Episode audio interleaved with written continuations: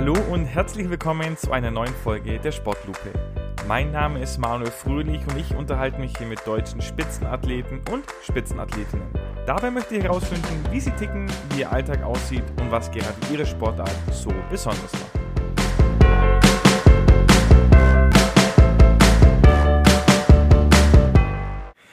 Heute ist bei mir mit Markus Riem ein Sportler zu Gast, der in seiner Paradedisziplin, glaube ich, seit zehn Jahren unbesiegt ist, wenn ich das richtig im Kopf habe, und währenddessen Goldmedaillen sammelt, wie andere Menschen das mit Briefmarken machen. Äh, Markus, ich freue mich sehr, dass du hier bist und dass du dir Zeit nimmst für die Sportlupe. Ja, ich freue mich auch sehr. Schön, dass du mich eingeladen hast.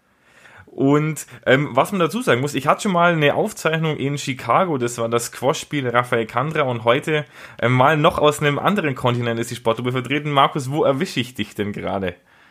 Ja, ich bin gerade im Trainingslager. Wir sind nach Südafrika geflogen. Äh, hier sind für uns äh, gerade in der Jahreszeit perfekte Trainingsbedingungen und deswegen sind wir jetzt für ja, knapp zweieinhalb Wochen hier am Trainieren.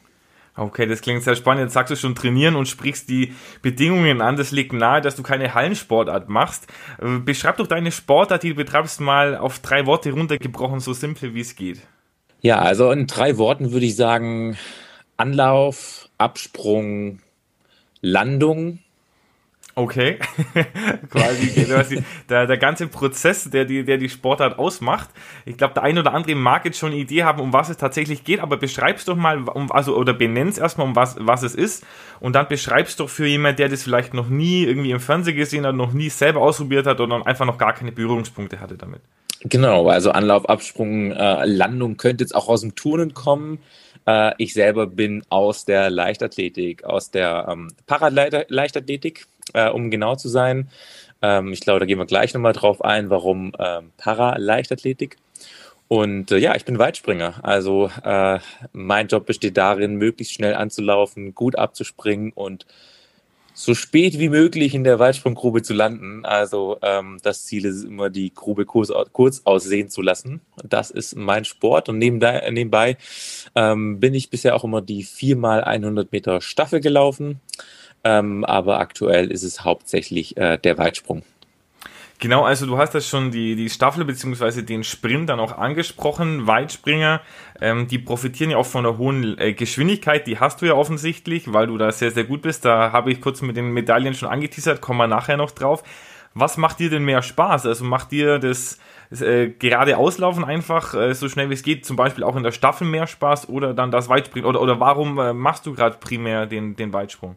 Ja, der Weitsprung, ich glaube, das kommt ähm, ja von Kindesbeinen an eigentlich. Ich bin schon immer ähm, sportbegeistert gewesen und springen und schnell laufen, das ist mir schon immer ganz gut gelegen.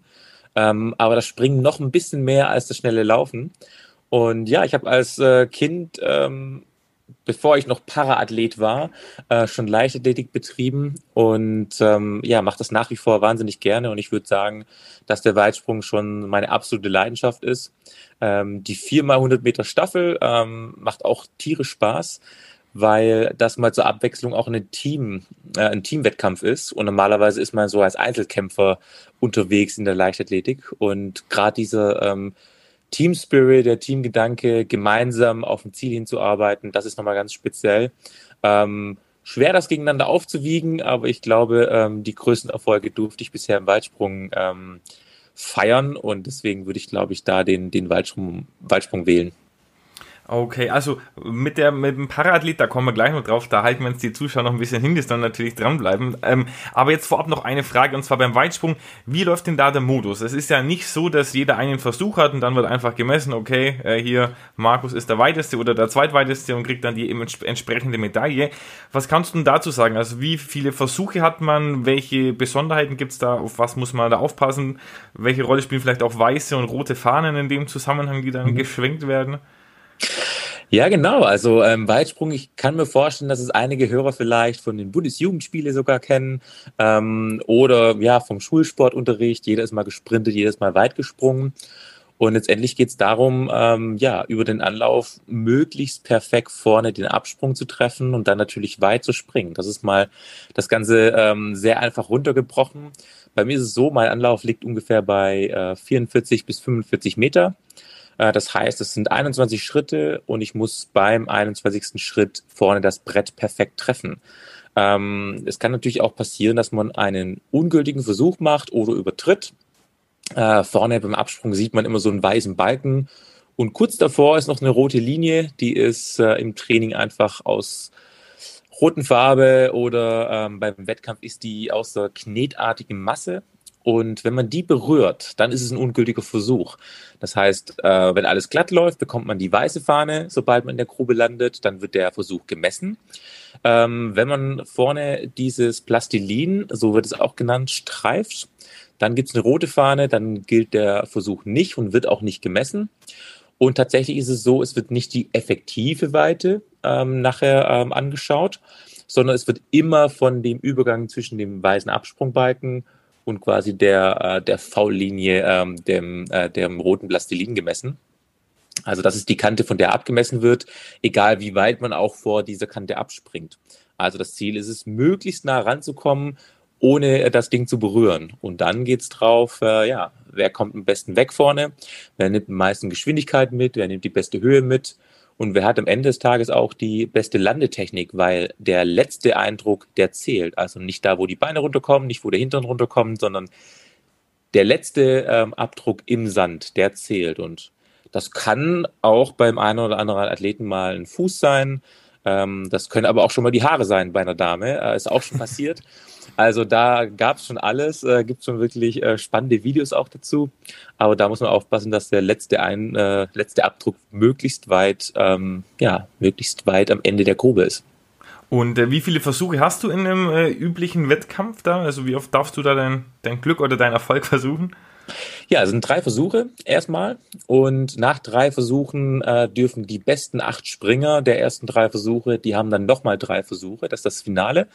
Ähm, je nachdem, es sind dann acht, man sind auch äh, die, die zwölf besten Springer, es ist unterschiedlich, aber normalerweise die, die besten acht, ähm, äh, die haben dann nochmal äh, die Chance, die zweiten, äh, die zweite Runde mitzunehmen. Das heißt, im besten Fall hat man insgesamt ähm, sechs Versuche. Man muss natürlich schauen, dass man beim ersten Versuch auch unter die besten acht kommt, weil theoretisch, wenn ich der beste Springer bin, aber dreimal übertrete, fliege ich trotzdem raus. Also das muss man, da muss man sich schon bewusst sein, dass ein Sprung unter den ersten drei schon dabei sein sollte, um dich auch ins Finale zu bringen.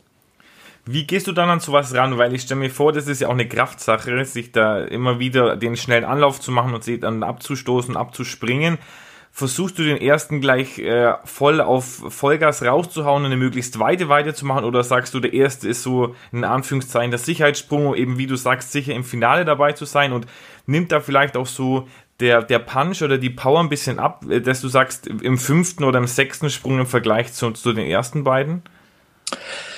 Also bei mir ist es so, es gibt natürlich unterschiedliche Taktiken. Ähm, der erste wird voll riskiert. Ähm, beim ersten verlasse ich mich genau darauf, auf meinen Anlauf. Ich versuche einfach direkt zu attackieren.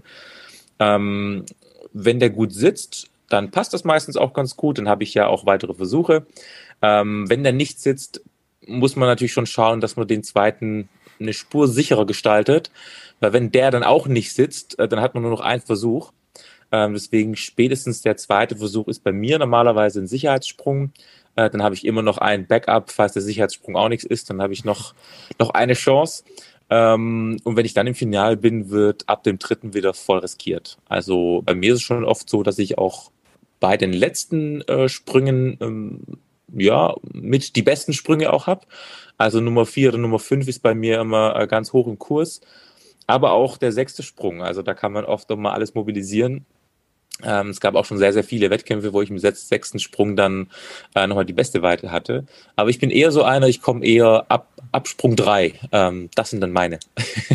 okay, also einer für, für die Crunch-Time dann. Jetzt haben wir schon oft die Weite angesprochen, aber noch nie benannt. Also ich kann ja mal als Vergleich ziehen, oder Bundesjugendspiele, du hast vorhin selber gesprochen. Ich habe da früher in der Schule immer um die drei Meter gekämpft, ähm, dass ich die irgendwie erreiche. Ähm, bin natürlich jetzt auch kein passionierter Weitspringer. Wie weit springst du denn da äh, in, die, in die Sandgrube rein? Also dass die Zuhörer mal sich vielleicht vorstellen können, was für ein Riesensatz das ist, den ihr da dann auch tatsächlich mhm. immer macht. Ja, also meine Bestweite, und das ist auch der, der Weltrekord in meiner Startklasse, ähm, ist 8,62 Meter. Genau. Ähm, um das mal einzuschätzen, der, der olympische Weltrekord liegt bei 8,95 Meter. genau. Also äh, ist noch ein bisschen mehr als eine Fußlänge, je nachdem, welche Schuhgröße man hat. Ähm, was im Weitsprung aber schon ganz schön viel ist. Also da kämpft man wirklich um jeden Zentimeter. Aber ähm, ja, 8,62 Meter, das ist schon, äh, ja, war schon wirklich sehr, sehr schöner Sprung. Ähm, und da muss man auch sagen, da ähm, macht das Springen gleich noch ein bisschen mehr Spaß. Ich sag mal, alles so ab 8,20, 8,30, da fängt es an, auch richtig Spaß zu machen. Und wenn man da in so einen Flow kommt, dann kann es auch schon mal passieren, dass es dann über die 8,5 Meter rausgeht. Und äh, ja, das sind natürlich dann auch schon die, die besseren Wettkämpfe, aber da muss ich gestehen, da fängt es auch an, so richtig Spaß zu machen. Ja, das glaube ich. Also das ist ja im Vergleich zu meinen Hopsern dann schon fast weit fliegen statt weit bringen, was du da machst. Aber jetzt kommen wir mal dazu. Du hast gesagt, oder gerade schon das Wort Startklasse auch angesprochen und hast gesagt, du bist Paraathlet. Und zwar, du hast nämlich eine ähm, Carbonfeder, weil du halt den Unterschenkel einseitig amputiert hast. Ähm, du hattest da als Kind beim Wakeboard einen Unfall, wenn ich das richtig äh, gelesen habe. Ganz genau. Ich trage äh, seit meinem 15. Lebensjahr eine Beinprothese. Ähm, mit, mit 14 hatte ich einen Unfall, bin ja beim Wakeboardfahren gestürzt. Ich glaube, Wakeboardfahren wird den meisten vielleicht ein bisschen was sagen. Man kennt das natürlich zum einen äh, am, am, Cable, wo man so quasi auf dem See im Kreis fährt. Oder in meinem Fall war das äh, hinter Motorboot. Da bin ich gesprungen, bin gestürzt und dann kam leider ein fremdes Boot, was mich nicht gesehen hat. Und ja, da bin ich mit den Beinen in die Schiffsschraube gekommen, ähm, das Bein konnte dann auch nicht mehr gerettet werden. Und äh, seitdem äh, trage ich eine Beinprothese und deswegen auch ähm, paralympischer Athlet. Ähm, das, ist, äh, das sind Wettkämpfe für alle Menschen mit einer körperlichen ähm, Einschränkung oder Besonderheit, wie ich ganz gerne sage. Und äh, ja, äh, damit, äh, da messe ich mich dann auch mit Athleten, die äh, ja äh, auch eine Prothese tragen, also die ein ähnliches Handicap haben wie ich. Und deswegen gibt es auch die verschiedenen Startklassen. Natürlich kann man nicht jedes Handicap miteinander vergleichen. Ähm, die einen tun sich ein bisschen schwerer bei der einen Disziplin, die anderen ein bisschen leichter. Und deswegen starte ich in meiner Startklasse mit Leuten, die das gleiche oder ein ähnliches Handicap haben. Das nennt sich bei mir ähm, T oder F äh, 64. Und das ist dann in einzelne ähm, verschiedene Klassen dann eingeteilt. Da gibt es auch welche, die haben Lähmungen, ähm, Spastiken oder denen fehlt vielleicht ein Arm. Äh, das kann man dann natürlich nicht alles äh, eins zu eins miteinander vergleichen. Jetzt, äh, welches Bein ist es denn, das bei dir dann da eine, eine Prothese hat? Oder wo hast du die Prothese, links oder rechts? Äh, ich trage die Prothese an der rechten Seite, ähm, also rechts äh, ab dem Unterschenkel. Unterschenkel bedeutet, ähm, ich habe das Kniegelenk noch, das heißt, ich kann das Kniegelenk noch ähm, selbst steuern und auch frei bewegen. Und äh, genau, so sag ich mal, 15 Zentimeter unter dem äh, Kniegelenk ähm, fängt dann quasi die, äh, die Prothese an, beziehungsweise die wird schon komplett eingefasst, also das Kniegelenk wird mit eingefasst, aber das restliche Bein ist noch circa 15 Zentimeter lang.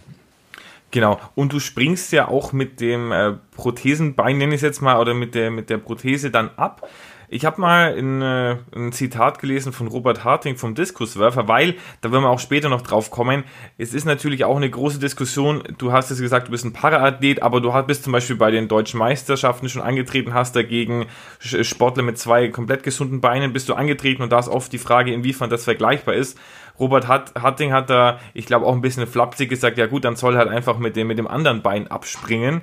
Ähm, inwiefern oder wie legt man das denn eigentlich prinzipiell fest bei einem Weitspringen, mit welchem Bein ich abspringe? Weil ich habe da tatsächlich in der Schule immer beide probiert, aber da, ich hatte jetzt nicht das Gefühl, dass das eine besser oder schlechter funktioniert als das andere. Das war bei mir relativ gleich äh, auf äh, schlechtem Niveau dann. Mhm. Ähm, Im Weitsprung ist es schon so, man hat immer ein besseres Bein. Also ich vergleiche das immer ganz gerne auch mit, mit der Hand, mit der man schreibt. Ähm, mit der einen geht es ganz gut, mit der anderen so gar nicht. Das ist ein bisschen auch antrainiert, das ist vielleicht ein bisschen Genetik, das ist vielleicht auch ein bisschen, ja, wie gesagt, äh, von klein auf trainiert. Ähm, bei mir ist es ganz klar, ich bin immer schon Rechtsfüßer gewesen. Also rechts ist schon immer mein stärkeres Bein gewesen.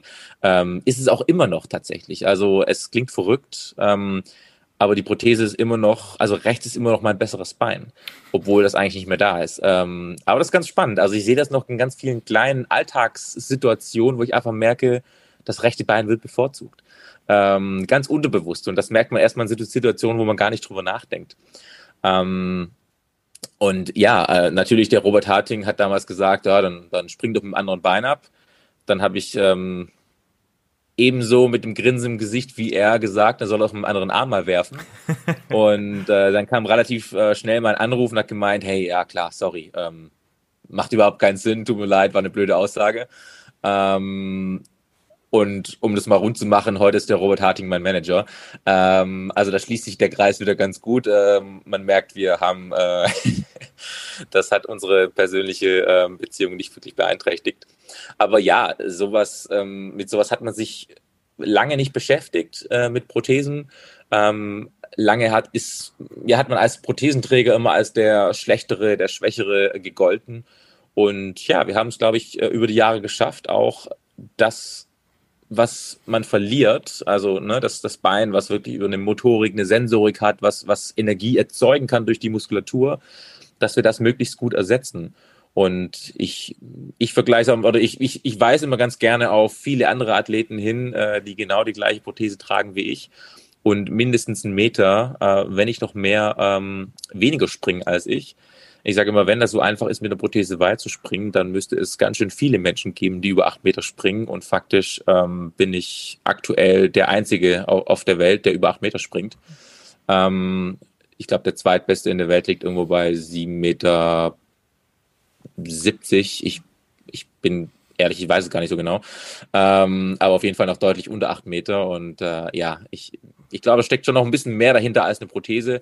Aber klar, ähm, die Prothese hat natürlich eine Eigenschaft. Äh, sie kann Energie speichern, sie gibt Energie zurück, funktioniert äh, folgend, also folglich anders als ein gesundes Bein.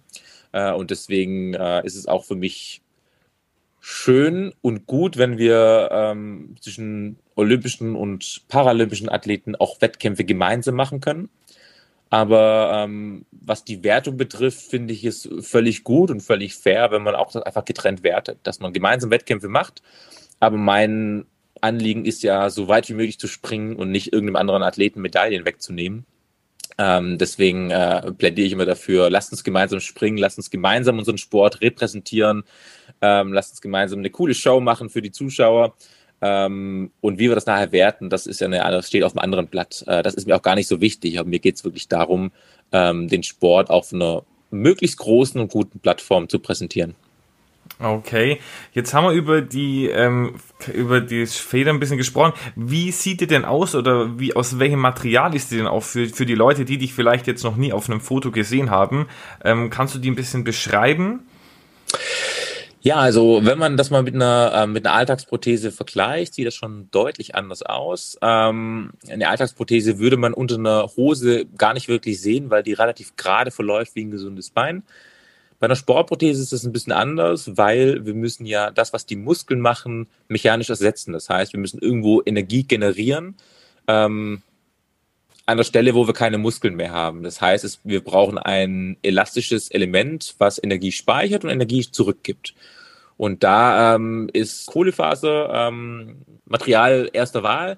Ähm, Kohlefaser hat die Eigenschaft, Energie speichern zu können, aber auch wieder zurückzugeben. Und deswegen nutzen wir da ganz viel äh, Kohlefaser, also Carbon, was man vielleicht auch aus dem Flugzeugbau kennt.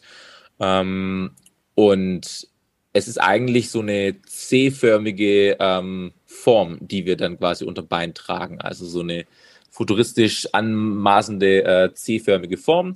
Äh, die ist komplett aus Kohlefaser und sobald wir da Energie reingeben, wird die in dem Material gespeichert und wieder zurückgegeben. Äh, und damit ersetzen wir quasi die, äh, die Funktion der Muskulatur. Und ähm, der größte Unterschied natürlich zum gesunden Bein ist, es sieht völlig anders aus, ähm, funktioniert natürlich auch ein bisschen anders. Das heißt, wir können nicht steuern, wann die Energie zurückkommt. Wir müssen das über unser Körpergewicht steuern. Sobald wir Energie reingeben, kommt die Energie zurück. Ähm, wir können die also nicht beliebig lang speichern in diesem Element, sondern reingeben, rausgeben. Also ne, das ist, das ist wirklich, es ist ein federnder ähm, Effekt. Und ähm, es fehlt halt komplett die Motorik.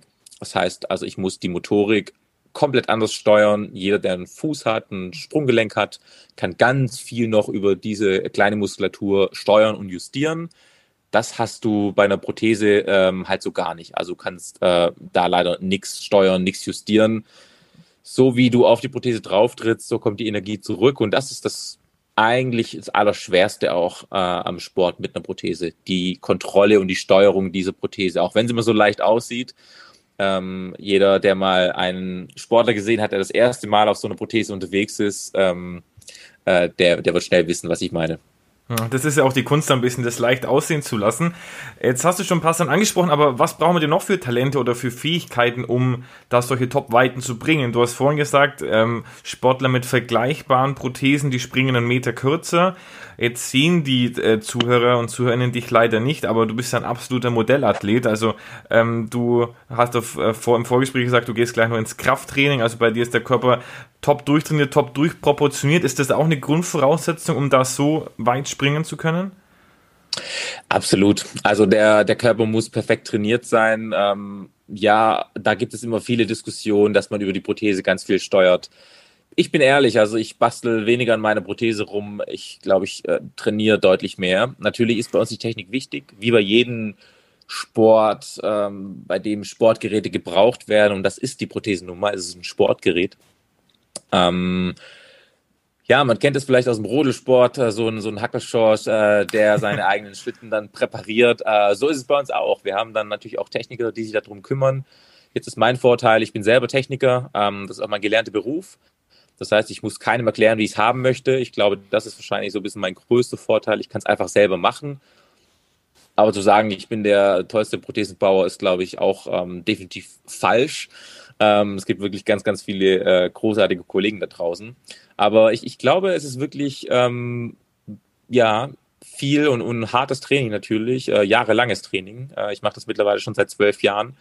Ähm, und es sah am Anfang ganz anders aus als heute. Ähm, natürlich muss der Körper äh, topfit sein, aber ich glaube, das Allerwichtigste ist wirklich ein Gefühl für dieses Sportgerät zu entwickeln. Ähm, wir haben die gesunden Beine von klein auf, deswegen können wir von klein auf die Koordination perfektionieren. Ähm, ich musste irgendwann mit 15 anfangen, äh, das Ganze zu resetten und sagen, so, ich, ich muss nochmal neu anfangen, weil das, was ich bisher gelernt habe, bringt mich hier nicht mehr weiter, weil ich habe keine, ich habe kein Feedback mehr von diesem Fuß. Das heißt, ich muss mir mein Feedback von wo ganz anders holen. Das fängt an beim Gehen. Ich spüre keinen keinen Stein mehr unter meinem Fuß. Äh, das musste ich wieder lernen. Mittlerweile spüre ich das wieder, ähm, weil die Prothese sich anders verhält, wenn ich auf den Stein trete. Ich spüre beim Autofahren genau, wo das Pedal sich unter meinem Fuß befindet. Aber das sind alles Dinge, die hat man am Anfang nicht, weil man dieses Gefühl gar nicht entwickelt.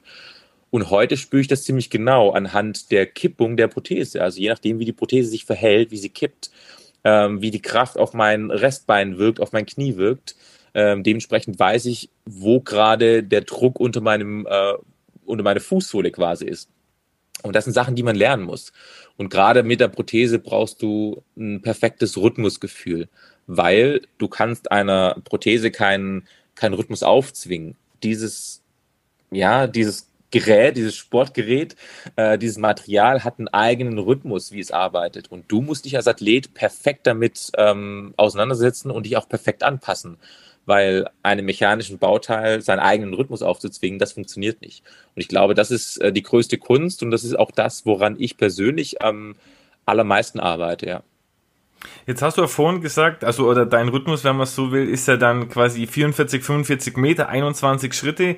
Wie tüftelt man denn sowas aus? Also probierst du da wirklich so mal einen Schritt mehr, einen Schritt weniger, da vielleicht noch einen, einen kürzeren Schritt am Anfang, kürzeren Schritt am Ende. Wie, wie kommst du da? Und ist es für dich jetzt so, dass du sagst, besser als dieser Anlauf kann es gar nicht mehr werden? Ja, ich glaube, nach zwölf Jahren in dem Sport ähm, hat man schon viel ausprobiert. ähm, natürlich, ja, auch da wieder an der Prothese hat sich viel verändert. Auch da muss man viel ausprobieren, weil man kann natürlich die Prothese von anderen Athleten erstmal kopieren und versuchen, was ähnliches zu machen. Aber letztendlich ist es wahnsinnig individuell und man muss da seinen eigenen Weg finden. Ähm, man kann sich da nur an Richtlinien an passen, sage ich mal. Und beim Weitsprung ist es, äh, beim Anlauf ist es ähnlich. Also man fängt irgendwo an mit einem Anlauf. Ich glaube, bei meinen ersten Weitsprung-Einheiten oder Weitsprung-Trainings wäre ich da aus ja, 44 Meter angelaufen. Ich wäre, glaube ich, äh, kaputt und müde vorne im Brett angekommen und hätte nicht mehr springen können. ähm, dank des Trainings sieht das ein bisschen anders aus ähm, und die Gestaltung des Anlaufs ist auch anders. Also irgendwann fängt man an. Man muss irgendwo anfangen. Man nimmt Anlauf X, guckt, wo man mit seinem Absprungbein vorne landet, läuft man über den Balken drüber oder springt man vor der Markierung ab und dementsprechend ähm, hat man einen Coach, der dann einen so ein bisschen einpendelt. Und da ist es halt wichtig, auch immer konstant anzulaufen. Das heißt, du kannst nicht heute mal kleinere Schritte machen, morgen mal größere. Ähm, auch Wind oder ähm, äußere Bedingungen beeinflussen natürlich ähm, deinen Anlauf. Auch im ersten Anlauf ist es vielleicht auch anders als im sechsten, wenn du ein bisschen müde bist. Also da gibt es ganz, ganz viele Faktoren.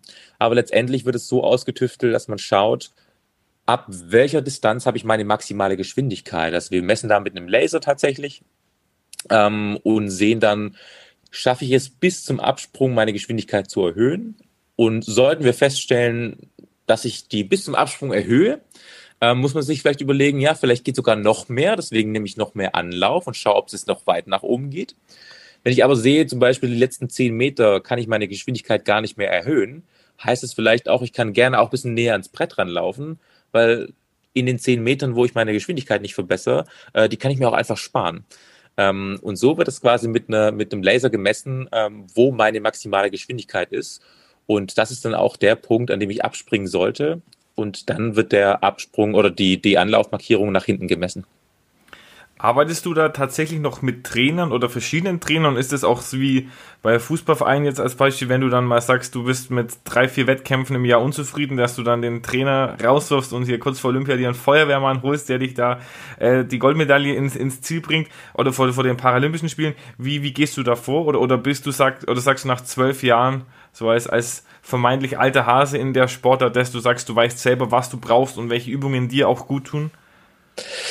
Ja, du weißt sehr viel nach zwölf Jahren, aber dein Job ist es zu trainieren. Es muss immer noch jemand geben, der von außen das mit einem anderen Blick nochmal kontrolliert. Also ich habe eine Trainerin, ähm, sehr bekannte Trainerin im, im Sporterkreisen, Steffi Nerius, ist auch Speerwurf-Weltmeisterin äh, geworden 2009. Und eigentlich seitdem ich äh, im Parasport angefangen habe, ähm, nicht eigentlich, sie ist seitdem meine Trainerin. Und ähm, ja, ich glaube, wir haben uns über die Jahre gemeinsam entwickelt. Ich glaube, es war auch sehr, sehr gut, ähm, dass sie im Leistungssport war, aber vielleicht auch gut, dass sie eine andere Sportart gemacht hat. Sie weiß genau, wie es ist, in den Wettkampf zu gehen. Sie weiß genau, wie es ist, zu trainieren. Ähm, eine Jahresplanung. Bei uns ist natürlich auch eine ganz klare Periodisierung im Jahr äh, angedacht. Das heißt, wir trainieren nicht immer voll, wir springen nicht jeden Tag, äh, sondern es hat, das folgt einen ganz klaren Plan. Und da haben wir uns gemeinsam entwickelt. Und am Anfang haben noch viele vielleicht drüber ja, geschmunzelt, ähm, dass eine Speerwerferin einen Weitspringer trainiert. Aber ich glaube, das Gute ist, dass sie mir nie versucht hat, ja, den Weitsprung aus dem Lehrbuch aufzuzwängen, sondern wir haben uns gemeinsam entwickelt, weil Weitsprung mit einer Prothese nun mal auch was anderes ist als der Weitsprung mit, einer, ähm, mit einem gesunden Bein. Zumindest muss man einige Dinge ähm, anders ansteuern und vielleicht auch auf andere Dinge achten. Und so haben wir uns gemeinsam entwickelt und ich glaube, wir sind mittlerweile das perfekte Team. Äh, und ich äh, denke auch, dass viele ähm, Weitspringer, Weitsprungtrainer, die vielleicht damals noch ein bisschen gelächelt haben, ähm, ihre Meinung vielleicht doch auch revidieren mussten, weil ähm, dass die Speerwerferin äh, Steffi Nerius relativ gut hinbekommen hat, äh, mich eigentlich jedes Mal beim Höhepunkt auch zu meiner Topleistung zu bringen. Und ja, natürlich stehe ich da alleine unten auf dem Platz, aber das ist in allererster Linie auch meine Trainerin, die dahinter steckt, die den ganzen, sag mal, das ist so das Mastermind, äh, die den ganzen Plan gestaltet. Ich habe eine Stabi-Trainerin, äh, die dafür sorgt, dass natürlich auch die Rumpfkraft da ist, dass meine Balance da ist. Äh, ich habe einen Biomechaniker, ähm, der mir wahnsinnig weiterhilft, was Anlaufgestaltung angeht. Wie lang muss der Anlauf sein, der auch die Geschwindigkeiten misst, der technische Analysen macht. Äh, wie kann ich meine Sprungtechnik noch verbessern? Also letztendlich ähm, ist es ein großes Team, auch mit Ärzten und Physiotherapeuten, was immer so einsam aussieht als, als Weitspringer, weil man alleine auf der Bahn steht. Ähm, da steckt dann doch ein Riesenteam dahinter, äh, die mir alle dazu helfen oder ja, dazu verhelfen, äh, am Ende des Tages auch äh, Medaillen gewinnen zu können. Okay, aber jetzt muss man natürlich, oder muss ich auch zugeben, der, der Gedanke, dass eine Sperrwerferin da den ähm, weltbesten äh, Weitspringer äh, trainiert, der ist natürlich nicht der naheliegendste. Hat, hat die Stefanerius, hat die irgendwelche Verbindungen zum Weitsprung schon zuvor gehabt? Oder also wie, wie, oder wie kam es überhaupt zu dieser, zu dieser Partnerschaft? Weil du hast ja wahrscheinlich nicht überlegt, ja, wen hole ich mir als Trainer, dann rufe ich die Sperrwerf-Weltmeisterin an, vielleicht hat die ein paar Tricks noch auf Lager.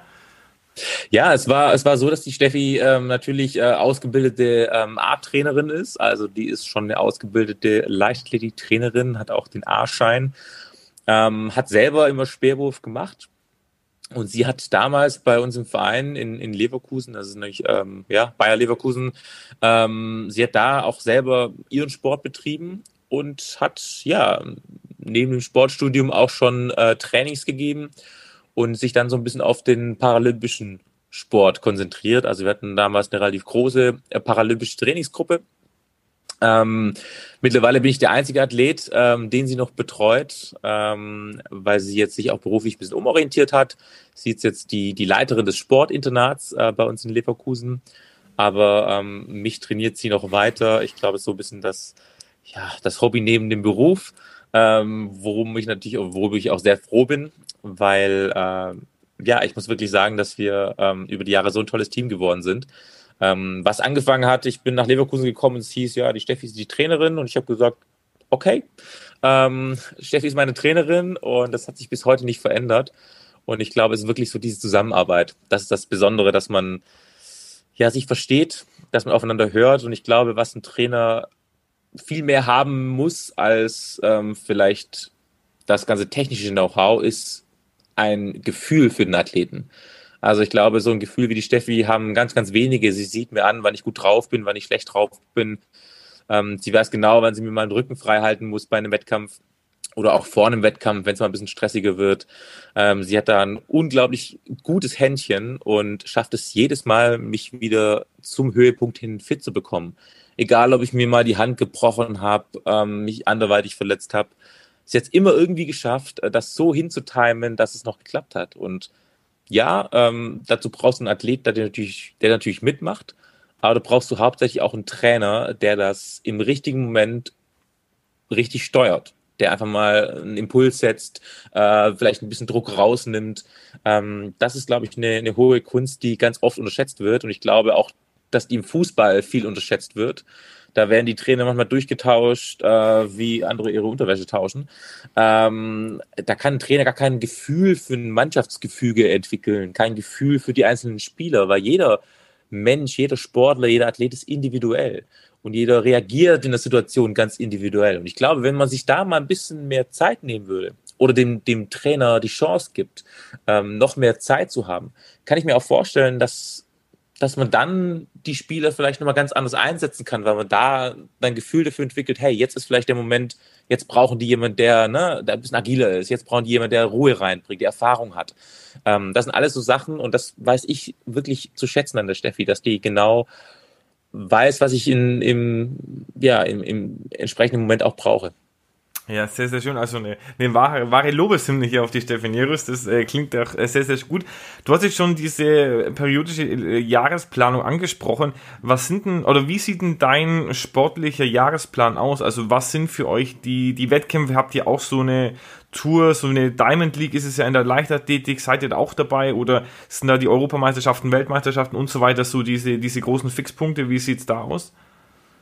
Ja, die großen Fixpunkte sind bei uns natürlich Europameisterschaft, Weltmeisterschaft, Paralympische Spiele. Ähm, EM und WM sind im Zweijahresrhythmus. Paralympische Spiele äh, natürlich wie die Olympischen im Vierjahresrhythmus, auch immer direkt am Anschluss der Olympischen Spiele. Bei Weltmeisterschaften und Europameisterschaften ist das teilweise anders. Äh, da sind wir oft auch an anderen Orten, auch zu anderen Zeiten. Aber bei den Paralympischen und Olympischen Spielen äh, teilen wir uns natürlich eine ein Austragungsort äh, und sind direkt nach den Olympischen Spielen an der Reihe. Und äh, ja, wir haben auch eine Serie, äh, das ist ein Grand Prix bei uns. Äh, das ist eine Serie, die auch durch äh, verschiedene Nationen geht. Ähm, aber die Höhepunkte sind für uns schon äh, Weltmeisterschaften und je nachdem, wo die auch liegen, ist die entsprechende Periodisierung. Wir haben auch Hallenwettkämpfe da muss ich gestehen, die ist jetzt für mich als paralympischer Athlet nicht ganz so interessant. Also ich persönlich konzentriere mich dann schon ganz gerne auf die Freiluftwettkämpfe. Und die Saison fängt dann meistens äh, im Mai an und geht dann ja oft bis äh, Mitte oder auch Ende September. Das sind dann so die letzten Wettkämpfe. Und dann hat man eigentlich eine kurze Pause und fängt dann schon wieder den Aufbau fürs nächste Jahr an. Das heißt, im Herbst und im Winter versuchen wir schon die ganzen Grundlagen zu legen. Das heißt, viele Umfänge wirklich ich sage immer, robust zu werden, stark zu werden. Und umso näher es dann an die Saison rangeht, äh, versucht man dann immer schneller zu werden, technisch besser zu werden, dass man dann auch ähm, das, was man sich antrainiert hat, auch ähm, wirklich am Brett umsetzen kann.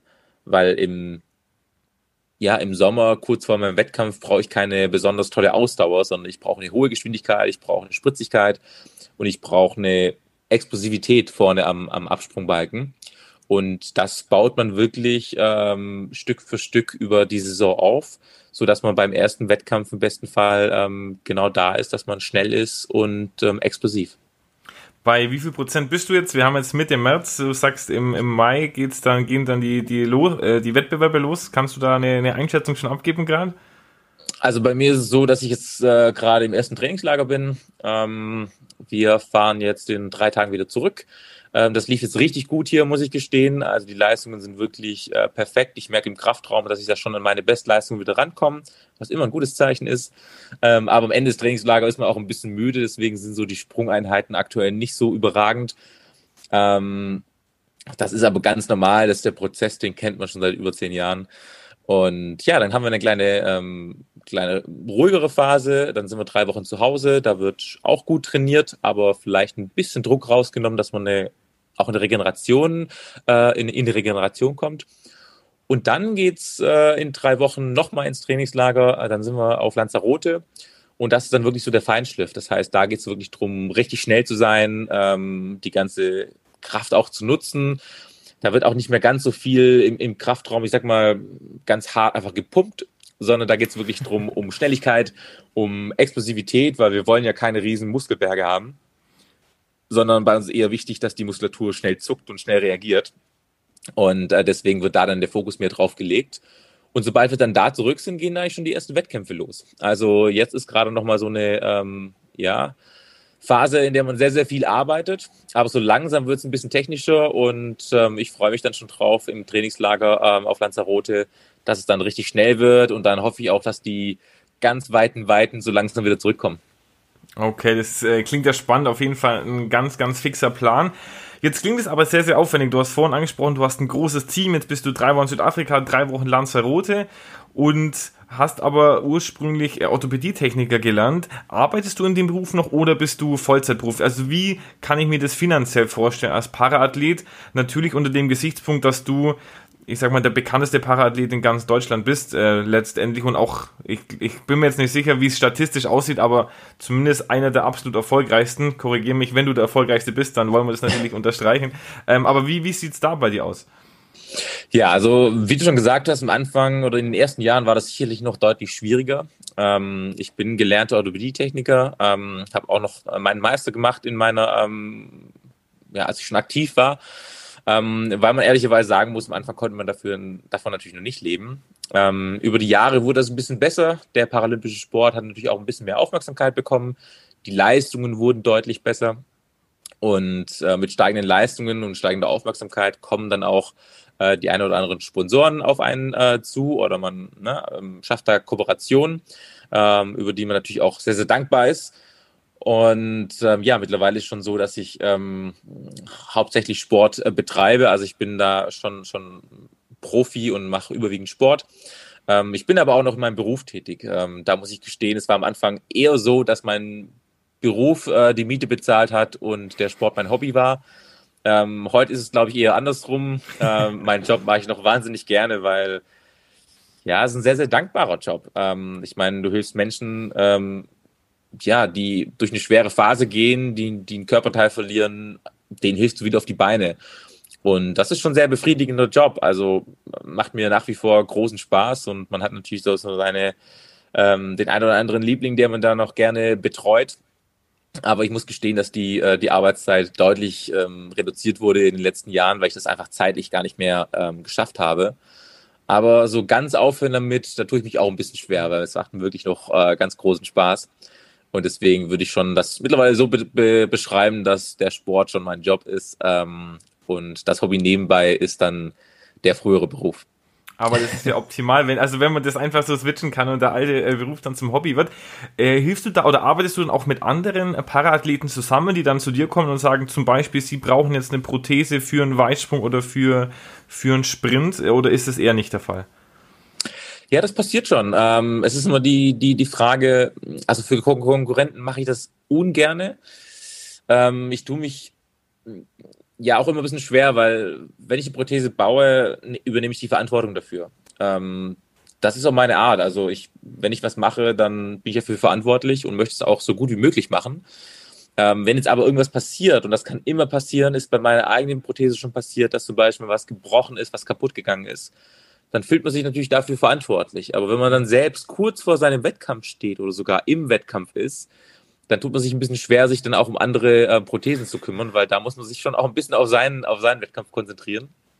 Aber ja, ich mache das schon. Also ich habe schon auch Athleten, für die ich Prothesen baue. Äh, das sind dann nicht meine direkten Konkurrenten. Ähm, das macht mir auch großen Spaß, äh, weil das wirklich mittlerweile auch echt ein Hobby geworden ist, ähm, da sich Lösungen einfallen zu lassen, weil jeder Athlet ist ja auch anders. Ähm, aber auch selbst äh, bei Konkurrenten. Ich habe schon mal Konkurrenten geholfen, auch eine Prothese zu bauen, weil er keinen gefunden hat ähm, in seinem Umfeld, der das macht. Ähm, ich habe jetzt auch vor zwei Tagen von dem Konkurrenten, eigentlich dem zweiten in der Weltrangliste, ein paar Videos bekommen und mit der Frage, ob ich nicht mal ein bisschen ein paar Tipps geben könnte. Und ich glaube, das zeigt ja auch schon ein bisschen, wie, wie der Zusammenhalt unter den Parasportlern ist. Also wir haben da, glaube ich, echt ein freundschaftliches Verhältnis.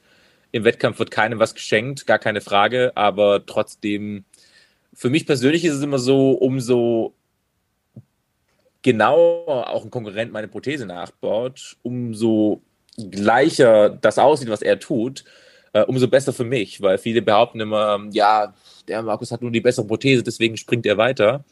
Ähm, aber für mich ist eigentlich ganz schön, auch den Leuten zu sagen, hey, der hat genau das gleiche wie ich. Eins zu eins, ihr könnt schauen, das ist eins zu eins die Kopie zu meiner Prothese ich springe auch eine Spur weiter.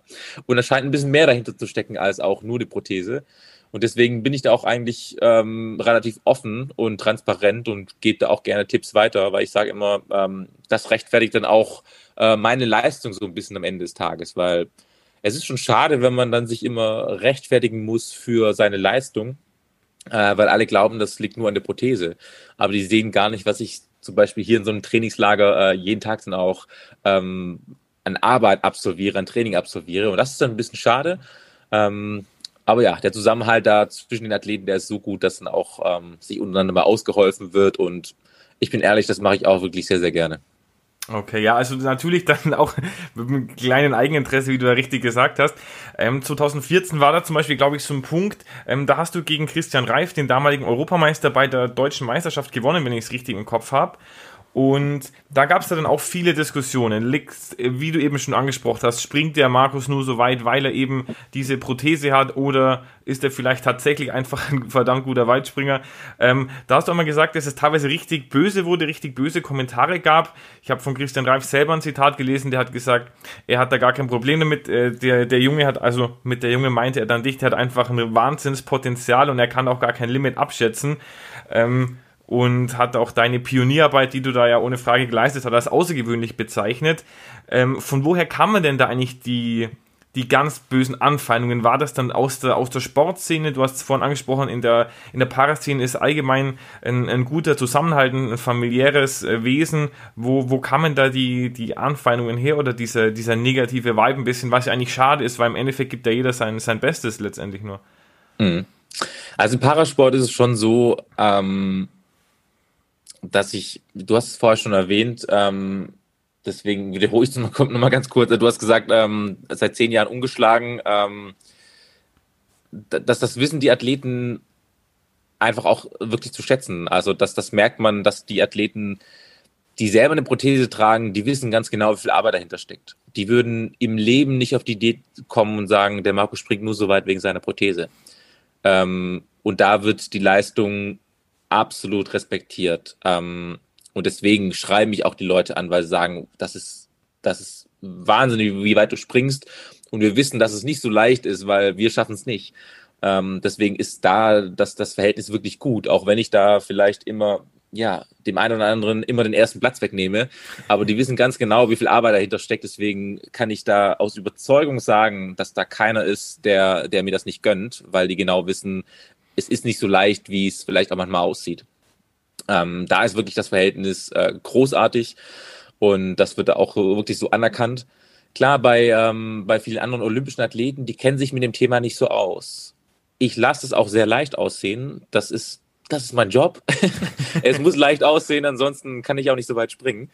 Ähm, und ja, auch die Diskussion Vor- und Nachteil von der Prothese. Fakt ist, ich, ich will gar keinen Vorteil haben. Das ist nie mein Ziel gewesen. Also ich habe nie ein Bein verloren, um zu sagen, hey, jetzt verliere ich mein Bein und bin dann besser als alle anderen. Das ist ja völliger Humbug. Also äh, letztendlich hat man irgendwann versucht, das zu ersetzen, was einem fehlt. Und man hat daraus das Allerbeste gemacht, was man machen konnte. Und wenn das dann dazu führt, dass man so einen Vorteil hat, dann muss man sich darüber unterhalten. Und deswegen bin ich da ja auch sehr, sehr offen. Ich habe damals eine Studie ins Leben gerufen, um, um festzustellen, ob die Prothese ein Vorteil ist.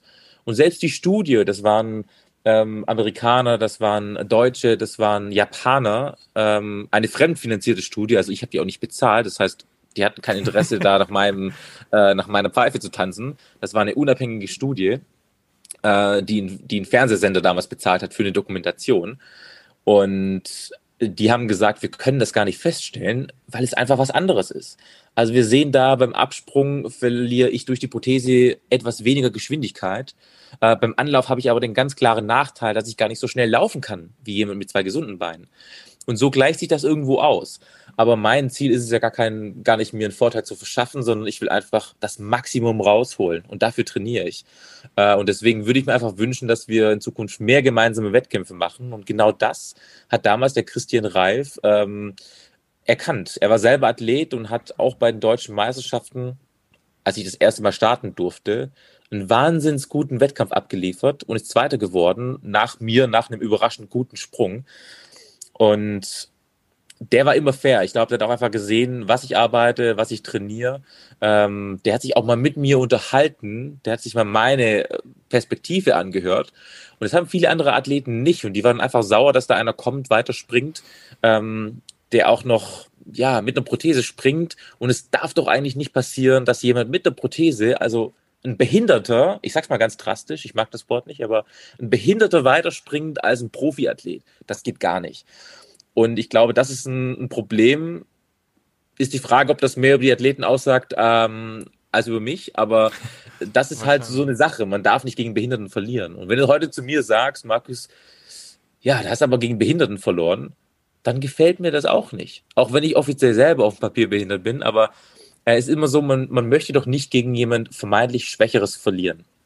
Und äh, deswegen finde ich auch diesen Namen Blade Jumper eigentlich ganz schön, weil da heißt nicht, ah, der Behindertensportler, sondern gegen Behindertensportler zu verlieren ist als Profisportler immer uncool. Aber gegen den Blade Jumper zu verlieren, das klingt schon ein bisschen besser. Und gegen so einen Typen kann man schon mal verlieren. Ne? So halb Mensch, halb Maschine. Ich übertreibe jetzt einfach mal ein bisschen. Gegen so einen Kerl kann man mal verlieren, aber nicht gegen Behinderten. Das ist nicht cool. Und ähm, da spielt, glaube ich, auch ganz viel ähm, ein bisschen dieses, dieses Wortspiel mit rein, was, was wir dann im Kopf aus, aus jemand machen. Und letztendlich bin ich ein Athlet. Äh, ich bin nicht behindert, ich sehe mich auch nicht so, sondern ich bin Leistungssportler. Und genau so möchte man auch dann am Ende des Tages gesehen werden. Aber ich verstehe schon auch, und da muss ich ganz ehrlich sein, ich verstehe auch, dass es dazu Diskussionen geführt hat. Und ich hoffe einfach, dass wir die jetzt so ähm, Stück für Stück aus der Welt ähm, schaffen können, weil, wie gesagt, meine Intention ist nie gewesen, irgendjemandem was wegzunehmen, Prämien, Medaillen wegzunehmen. Ich mache den Sport, weil ich den gerne mache. Äh, so habe ich angefangen. Ich habe angefangen, keinen einzigen Euro mit meinem Sport zu verdienen. Äh, ich habe einfach gemacht, weil ich ihn gerne mache. Und heute hat sich das verändert, aber ich mache ihn immer noch gerne. Und ich glaube, das soll auch der Kern unseres Sports sein. Und ich hoffe, dass wir das in der Zukunft immer mehr erkennen und dass der olympische und paralympische Sport sich äh, in den nächsten Jahren einfach ja, Jahr für Jahr ein bisschen näher kommt. Absolut, das war ja auch, da hast du, glaube ich, auch einige Energie reingesteckt. Dein Ziel war ja auch bei Olympia in Tokio zu starten, äh, mit in der, quasi nicht bei den Paralympischen Spielen, sondern bei den Olympischen Spielen, die davor stattfinden Dann war auch dein Ziel, da den äh, dortigen Olympiasieger in der Weite zu übertrumpfen. Da gab es dann auch, ich glaube, vom Internationalen Sportgerichtshof, äh, Sportgerichtshof gab es wohl eine, eine Beweislastumkehr, dass wohl dir nachgewiesen werden müsste, dass du einen Vorteil hast, damit du nicht starten kannst, wenn ich es richtig im Kopf habe. Letztendlich kam es aber doch nicht zu einem Start. Ähm, wie hast du, oder wie bist du damit umgegangen? Hast, ist das für dich jetzt abgehaktes Kapitel oder sagst du, okay, jetzt sind es ja nur noch in Anführungszeichen zweieinhalb Jahre bis Paris. Das ist auf jeden Fall noch ein Ziel, da dann ähm, gemeinsam mit den anderen Athleten an der Startbahn zu stehen? Hm. Ja, das Thema ist für mich nicht, noch nicht ganz abgehakt. Ähm, mein Ziel ist es immer noch, den Sport, den wir haben, also jetzt in meinem Fall der Weitsprung, ähm, die Leidenschaft, die wir alle ausüben, ähm, den auch gemeinsam zu präsentieren, äh, den gemeinsam zu vertreten.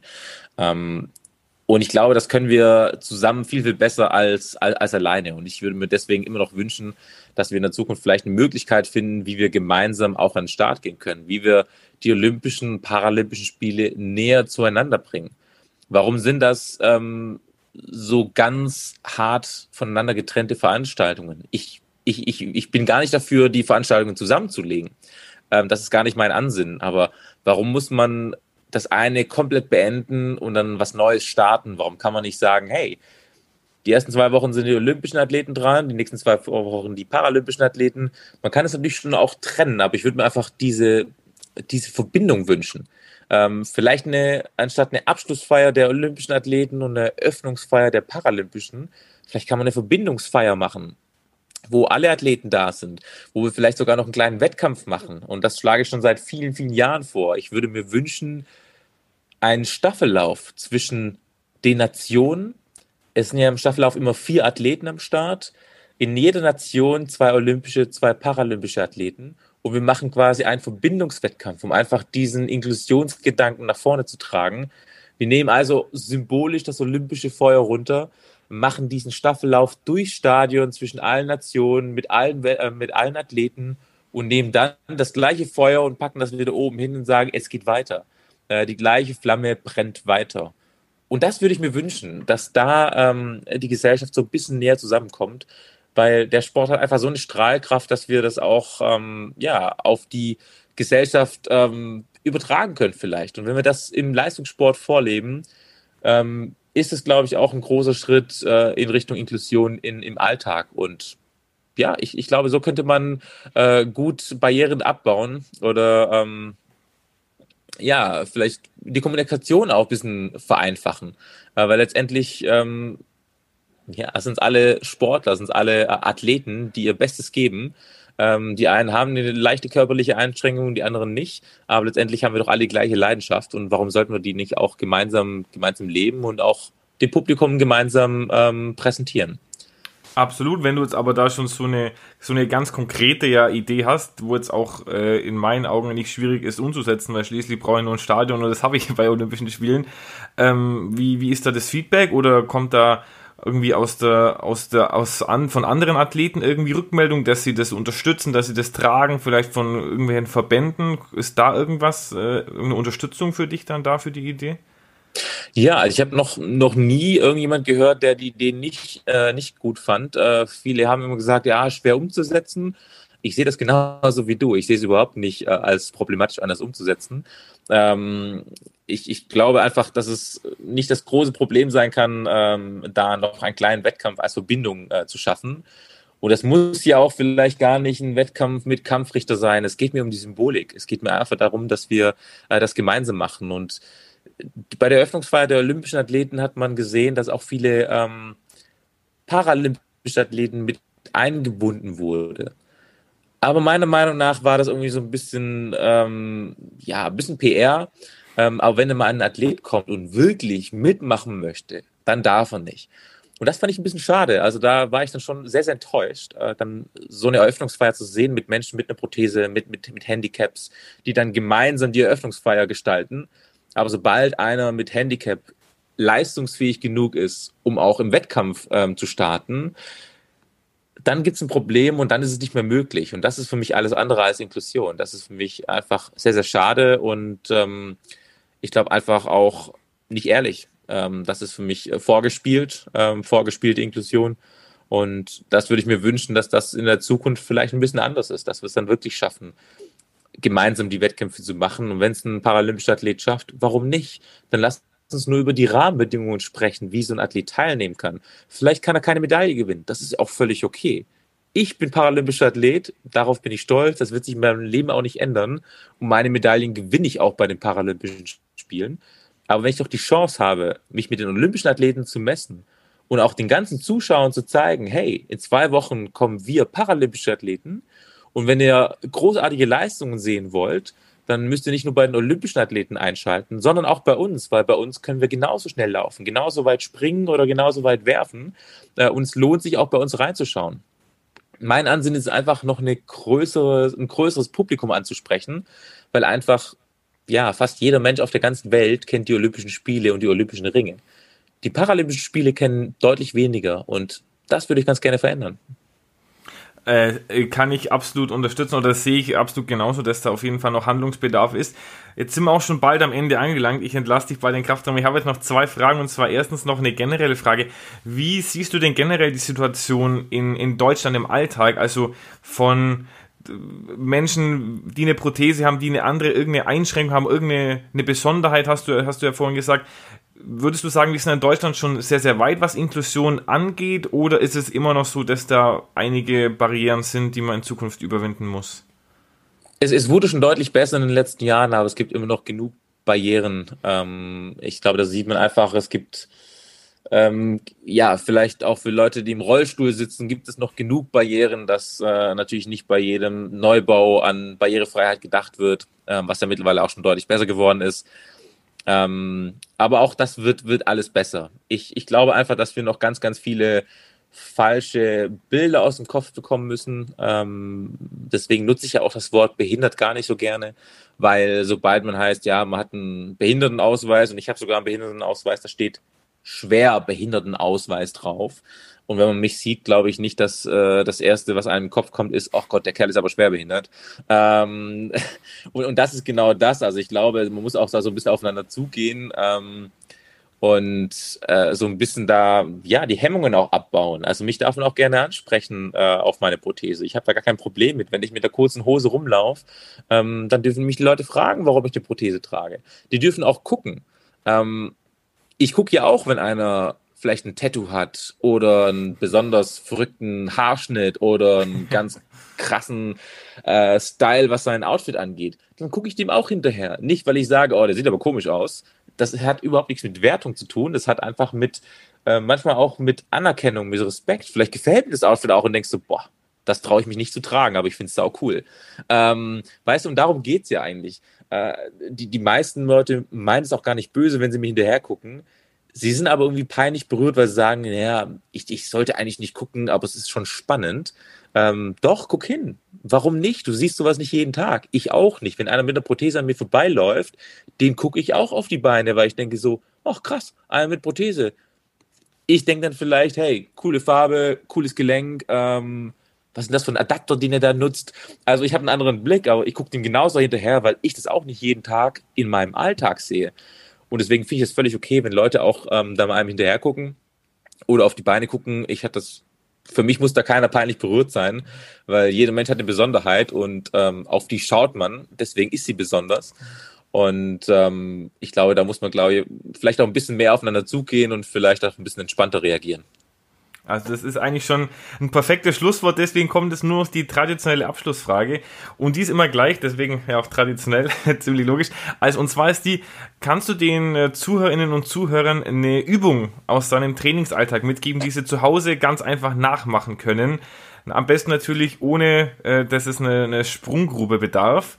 Ähm, kann eine Konzentrationsübung sein, eine statische Übung, eine Bewegungsübung, da bist du ganz frei. Und weil ich es noch nicht gesagt habe, möchte ich nochmal unterstreichen, äh, was, was die, zu was diese Übungen dich dann auch geführt haben. Und zwar habe ich da aufnotiert. Vier paralympische Goldmedaillen, eine Bronzemedaille, siebenmal WM-Gold, fünfmal EM-Gold. Parasportler des Jahrzehnts, also mit den allerhöchsten Würden dekoriert, wirklich äh, bis jetzt schon eine fantastische Lebensleistung und wenn ich dich richtig verstanden habe und auch diese Trainingseindrücke, die du geschildert hast, dann ist da noch einiges, was da noch kommt die nächsten Jahre. Ja, vielen Dank. Ähm, Ja, ich würde vielleicht mal weggehen von dieser, vom Bewegungstraining. Also, was ich ganz gerne vor einem Wettkampf mache, ist wirklich ähm, so eine Emotionssteuerung.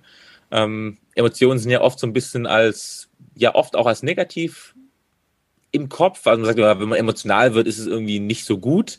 Ähm, ich sehe das ein bisschen anders. Ich glaube, Emotionen können auch sehr, sehr kraftvoll sein. Ähm, und ich versuche tatsächlich vor dem Wettkampf, ja, schon immer sehr emotional zu werden, weil das für mich persönlich nochmal ja, das Letzte an Leistung rauskitzeln kann. Ich zum Beispiel habe eine Playlist, ähm, und es gibt äh, genau zwei. Ähm, eine ist die Playlist, um mich warm zu machen.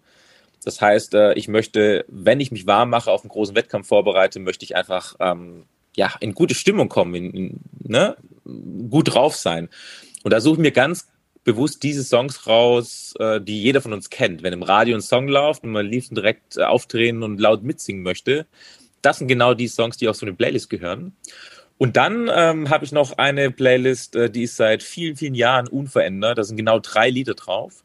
Und die drei Lieder sind auch bis heute mein Geheimnis. Ähm, und das ist für mich die ultimative Playlist. Die spiele ich maximal einmal, vielleicht ein zweites Mal, wenn, wenn ich zwei Höhepunkte im Jahr habe, ab. Und äh, die drei Lieder sind für mich so emotional geladen, da könnte ich die auf die Stelle losheulen, äh, weil ähm, die so positiv geladen sind. Das Losheulen ist eher so auf dieses Positive, weil die einfach so kraftvoll, so dankbar, voller Dankbarkeit sind. Und ähm, die habe ich einfach, das ist eine Art Ankertechnik. Und äh, ich habe wirklich diese Songs gehört und die mit äh, extrem guten Momenten, erfolgreichen Momenten, Momenten auf dem Podium, Momenten mit meiner Familie, äh, Momenten des Erfolgs, der, der Stärke, der Größe. Ähm, so sind die verbunden. Und sobald ich den Song höre, passiert mir was, wo ich einfach in eine unglaublich kraftvolle, starke, äh, gute Emotion komme. Und sowas kann ich jedem empfehlen. Dazu muss man kein Leistungssportler sein. Ich glaube, jeder in seinem beruflichen Alltag hat mal Situationen, wo er vielleicht genau sowas brauchen kann. Vielleicht eine wichtige Präsentation oder eine Verhandlung mit dem Chef, äh, um wirklich in so eine gute, positive Emotion zu kommen. Und das kann ich empfehlen, sich äh, Lieder rauszusuchen, die man dann aktiv auch mit guten Momenten, mit guten Erinnerungen ähm, äh, triggert und sich das dann ganz gezielt, wenn man es braucht, ähm, abrufbar macht. Ähm, also jeder, der es mal nachgoogeln möchte, ist so eine Art Ankertechnik, kommt aus dem NLP und ähm, für mich ein super kraftvolles Tool, was ich ähm, bei jedem großen Wettkampf äh, für mich nutze. Absolut, super spannend, habe ich noch nie gehört, aber finde ich, also klingt absolut nachvollziehbar und, und logisch. Also das werde ich mir auf jeden Fall auch mal anschauen, dass ich da ein paar Lieder mir mal auf die Seite. Mich würde es natürlich brennend interessieren, was deine Lieder sind, aber wenn du sagst, es ist ähm, Betriebsgeheimnis, dann bleibt es natürlich auch Betriebsgeheimnis. Aber äh, Markus, dann sind wir jetzt am Ende angelangt. Hast du noch irgendwas, was du, was du loswerden möchtest, bevor wir hier die Folge zumachen? Nee, äh, ich äh, glaube, ich habe alles ähm, mit gesagt und äh, hat mir wirklich großen Spaß gemacht, äh, mit dir äh, über den, den Sport, über den Weitsprung zu sprechen. Und ich ähm, ja, hoffe, wir haben auch viele, viele Fragen ähm, der, der Zuhörer beantworten können. Da bin ich mir ganz sicher, mir hat es auch riesen Spaß gemacht. Ich äh, bin wirklich wahnsinnig beeindruckt von dir, von deiner Herangehensweise, von deiner positiven Ausstrahlung auch. Ich glaube, die wird auf der Tonspur deutlich. Ich habe dich jetzt auch noch im Bild gehabt, aber war mir wirklich eine, eine große Freude. Die Mit leicht müden Augen vielleicht durch, dem, durch das Training, aber ansonsten. äh, aber, aber voller, voller Kraft. Also deswegen äh, hat mir sehr, sehr viel Spaß gemacht. Äh, Nochmal vielen, vielen Dank für deine Zeit. Viel Erfolg weiterhin. Ich äh, drücke dir die Daumen und ich äh, hoffe und ich glaube auch dran, dass wir dich vielleicht dann schon in Paris tatsächlich auch äh, sehen können bei den Olympischen Spielen zuerst oder vielleicht dann bei den gemeinsamen Spielen, bei den Spielen, die einen Übergang haben. Ich bin da sehr optimistisch und ich würde es auf jeden Fall weiterhin verfolgen. Und drück dir die Daumen auch für die, für die Vorbereitung, dass du gesund bleibst und dass die Saison dann läuft, wie du dir das vorstellst und, und erträumst. Super, vielen, vielen Dank und ja, danke für deine Einladung.